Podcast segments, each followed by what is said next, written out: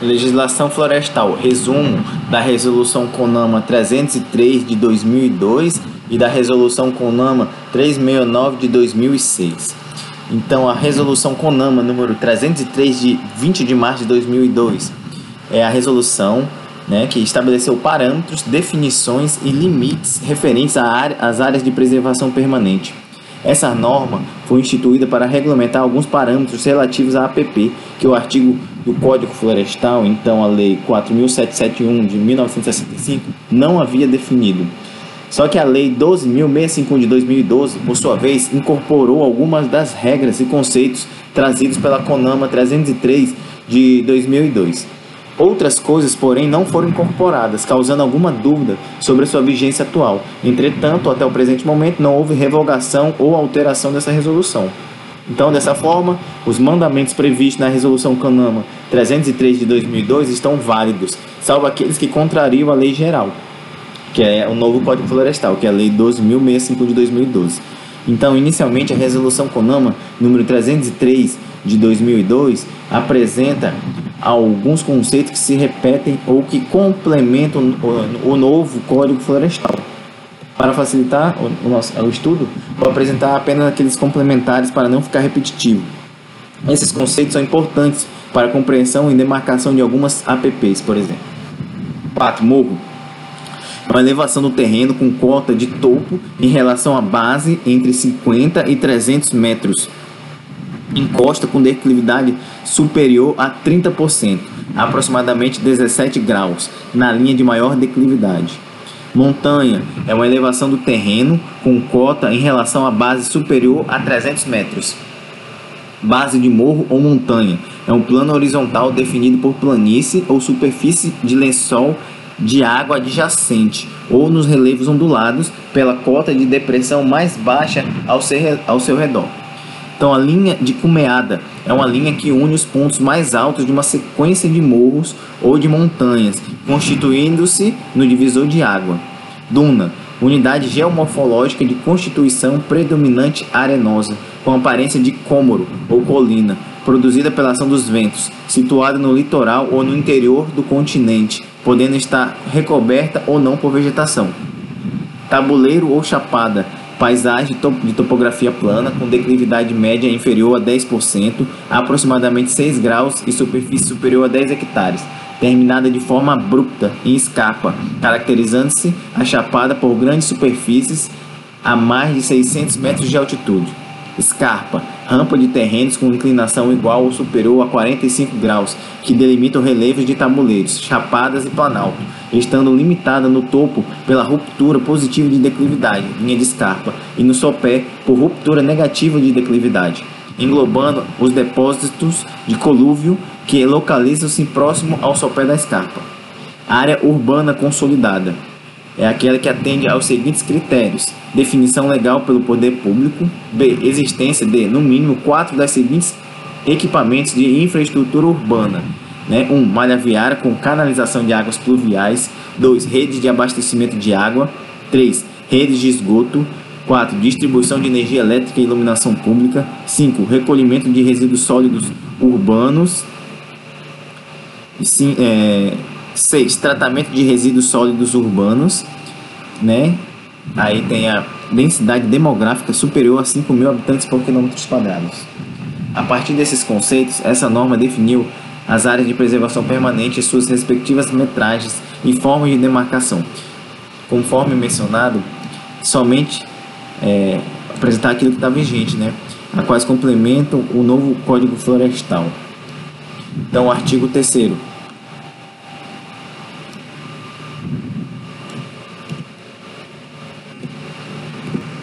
Constituir área de preservação permanente a área situada nas linhas de cumeada, em área delimitada a partir da curva de nível correspondente a dois terços da altura em relação à base do pico mais baixo da cumeada, fixando-se a curva de nível para cada segmento da linha de cumeada equivalente a mil metros.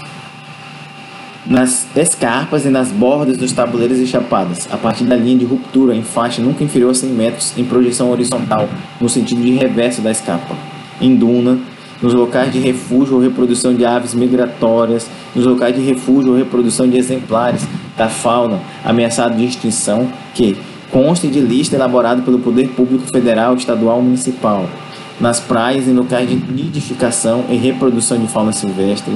Então, considerando o novo, o, o novo Código Florestal, e até agora a resolução CONAMA 303 de 2002, podemos dizer que são APP todas aquelas descritas no artigo 4 da Lei 12.065 de 2012, o novo, novo Código Florestal, bem como esses seis incisos do artigo 3 da Resolução 303 de 2002. Então, na ocorrência de dois ou mais morros ou montanhas cujos cumes estejam separados entre si por distâncias inferiores a 500 metros, a área de preservação permanente abrangerá o conjunto de morros ou montanhas, delimitada a partir da curva de nível correspondente a dois terços da altura em relação à base do morro ou montanha de menor altura do conjunto, aplicando-se o que segue. 1. Um, Agrupa-se os morros ou montanhas cuja proximidade seja até 500 metros em seus topos. 2. Identifique-se o menor morro ou montanha. 3. Traça-se uma linha na curva de nível correspondente a dois terços. 4. Considera-se de preservação permanente toda a área acima deste nível. Então, lembrando que isso só se aplica para morros com mais de 100 metros e com mais de 25 graus de inclinação. Os demais morros não possuem APP, conforme o artigo 4, inciso 9 do novo Código Florestal. Agora, a resolução CONAMA número 369 de 28 de março de 2006. Né? A resolução CONAMA número 369 de 28 de março de 2006 regulamenta os casos excepcionais em que o órgão ambiental competente pode autorizar a intervenção ou supressão de vegetação em APP para implantação de obras, planos, atividades ou projetos de utilidade pública ou interesse social, ou para realização de ações consideradas eventuais e de baixo impacto ambiental, que são justamente os casos permitidos pelo novo Código Florestal. Então, assim como a Resolução CONAMA 303 de 2002, a Resolução CONAMA 369 de 2006 foi instituída para regulamentar alguns parâmetros do antigo Código Florestal, que é a Lei número 4771 de 65. A Lei 12.651 de 2012, o novo Código, por sua vez, incorporou algumas das regras trazidas pela essa resolução CONAMA 369 de 2006. Outras coisas, porém, não foram incorporadas, causando alguma dúvida sobre sua vigência atual. Entretanto, até o presente momento, não houve revogação ou alteração dessa resolução. Dessa forma, os mandamentos previstos na resolução CONAMA 369 de 2006 estão válidos também, salvo aqueles que contrariam a lei geral, que é o novo Código Florestal. Então, é, conforme o artigo 8 do novo Código Florestal, a intervenção ou supressão de vegetação nativa em APP somente ocorrerá nas hipóteses de utilidade pública, de interesse social ou de baixo impacto ambiental previstas na lei. E a supressão de vegetação nativa, protetora de nascentes, dunas e restingas somente poderá ser autorizada em caso de utilidade pública. É aquele redunda, né? Então, observe que o novo Código Florestal restringiu os casos de utilidade pública, interesse social e baixo impacto ambiental, aqueles previstos na própria lei. Dessa forma, os casos previstos no artigo 2 inciso 1 e 2, bem como o artigo 11 da Resolução CONAMA 369 de 2006, não estão vigentes e devem ser desconsiderados do nosso estudo aqui, no meu resumo.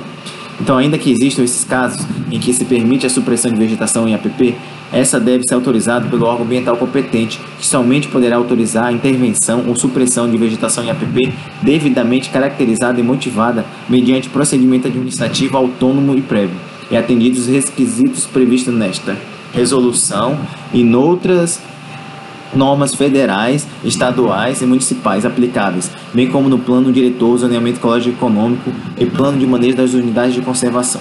Então, dessa forma, Toda obra, plano, atividade ou projeto de utilidade pública, interesse social ou de baixo impacto ambiental deverá obter do órgão ambiental competente autorização para intervenção ou supressão de vegetação em APP, em processo administrativo próprio ou no âmbito do processo de licenciamento ou autorização, motivado, tecnicamente, observadas as normas ambientais aplicáveis.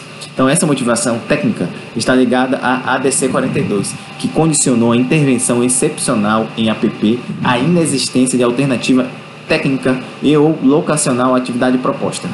Então, só existe dois casos de intervenção em APP que não necessitam de autorização do órgão ambiental. 1. Um, as atividades de segurança pública e defesa civil de caráter emergencial e as de preparo e emprego das Forças Armadas para o cumprimento de sua missão constitucional desenvolvidas em área militar.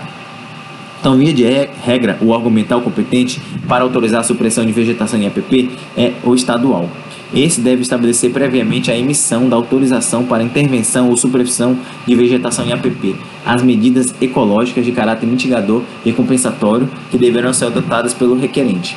Essas medidas consistem na efetiva recuperação ou recomposição de APP e deverão ocorrer na mesma subbacia hidrográfica e prioritariamente um, na área de influência do empreendimento ou nas cabeceiras dos rios. Então, as atividades de pesquisa e extração de substâncias minerais. Então, as atividades de pesquisa e mineração são consideradas de utilidade pública ou de interesse social, a depender do material a ser explorado. Então, a intervenção ou supressão de vegetação em OPP para extração de substâncias minerais fica sujeita à apresentação de estudo prévio de impacto ambiental, EIA, e o respectivo relatório de impacto sobre o meio ambiente, RIMA, no processo de licenciamento ambiental. Além das medidas ecológicas de caráter mitigador e compensatório obrigatórias a todos que suprimem a vegetação em APP, em casos excepcionais, os titulares das atividades de pesquisa e extração de substâncias minerais em APP ficam igualmente obrigados a recuperar o um ambiente degradado, nos termos do parágrafo 2 do artigo 225 da Constituição e da legislação vigente, sendo considerado obrigação de relevante interesse ambiental o cumprimento do Plano de Recuperação de Área Degradada, PRAD. Então, áreas, áreas verdes urbanas. Conforme o novo Código Florestal, artigo 3 a área verde urbana são espaços públicos ou privados com predomínio da vegetação preferencialmente nativa, natural ou recuperada, prevista no plano diretor, nas leis de zoneamento urbano e uso do, do solo do município, indisponíveis para a construção de moradias destinadas a propósitos de recreação, lazer, melhoria da qualidade ambiental urbana, proteção dos recursos hídricos, manutenção, melhoria paisagística, proteção de bens e manifestações culturais. Ou seja, isso aqui é um exemplo do horto florestal. Então, a intervenção ou supressão de vegetação em APP para implantação de área verde de domínio público em área urbana poderá ser autorizada pelo órgão ambiental competente, desde que atendidos os seguintes requisitos: 1. Um, localização unicamente em APP de curso d'água, lagos e lagoas, topos de morros e restingas. Aprovação pelo órgão ambiental competente de um projeto técnico que prioriza a restauração e a manutenção das características do ecossistema local e que contemple medidas necessárias para recuperação das áreas degradadas de APP inseridas na área verde de domínio público, B. Recomposição da vegetação com espécies nativas. C. Mínima impermeabilização da superfície. É, D. Contenção de encostas e controle da erosão. E. Adequado escoamento das águas pluviais. F. Proteção de área de, da recarga de aquíferos. E. G. Proteção das margens dos corpos de água. 3. Percentuais de impermeabilização e alteração para ajardinamento limitados a respectivamente 5% e 15% da área de APP inserida na área verde de domínio público. Então, a regularização fundiária sustentável de área urbana. A regularização fundiária urbana foi recentemente alterada no novo Código Florestal. Dessa forma, é, apenas aquilo que a resolução CONAMA 369-2006 complementa em regra geral. Então, a intervenção supressão de vegetação em APP para regularização fundiária sustentável de área urbana poderá ser autorizada pelo órgão ambiental competente, observados, além do previsto no Código Florestal, os seguintes requisitos e condições. Ocupação inserida em área urbana que atenda os seguintes critérios. Possuir no mínimo três dos seguintes itens de infraestrutura urbana implantada, tipo malha viária, captação de águas pluviais, esgotamento sanitário, coleta de resíduos sólidos rede de abastecimento de água, rede de distribuição de energia. B. Apresentar densidade demográfica superior a 50 habitantes por hectare. É vedada a regularização de ocupações que, no plano de regularização fundiária sustentável, sejam identificadas como localizadas em áreas consideradas de risco de inundações, corrida de lama e de movimentos de massa rochosa e outras definidas como de risco. No plano de regularização fundiária sustentável, deve ser assegurada a não ocupação de app remanescentes.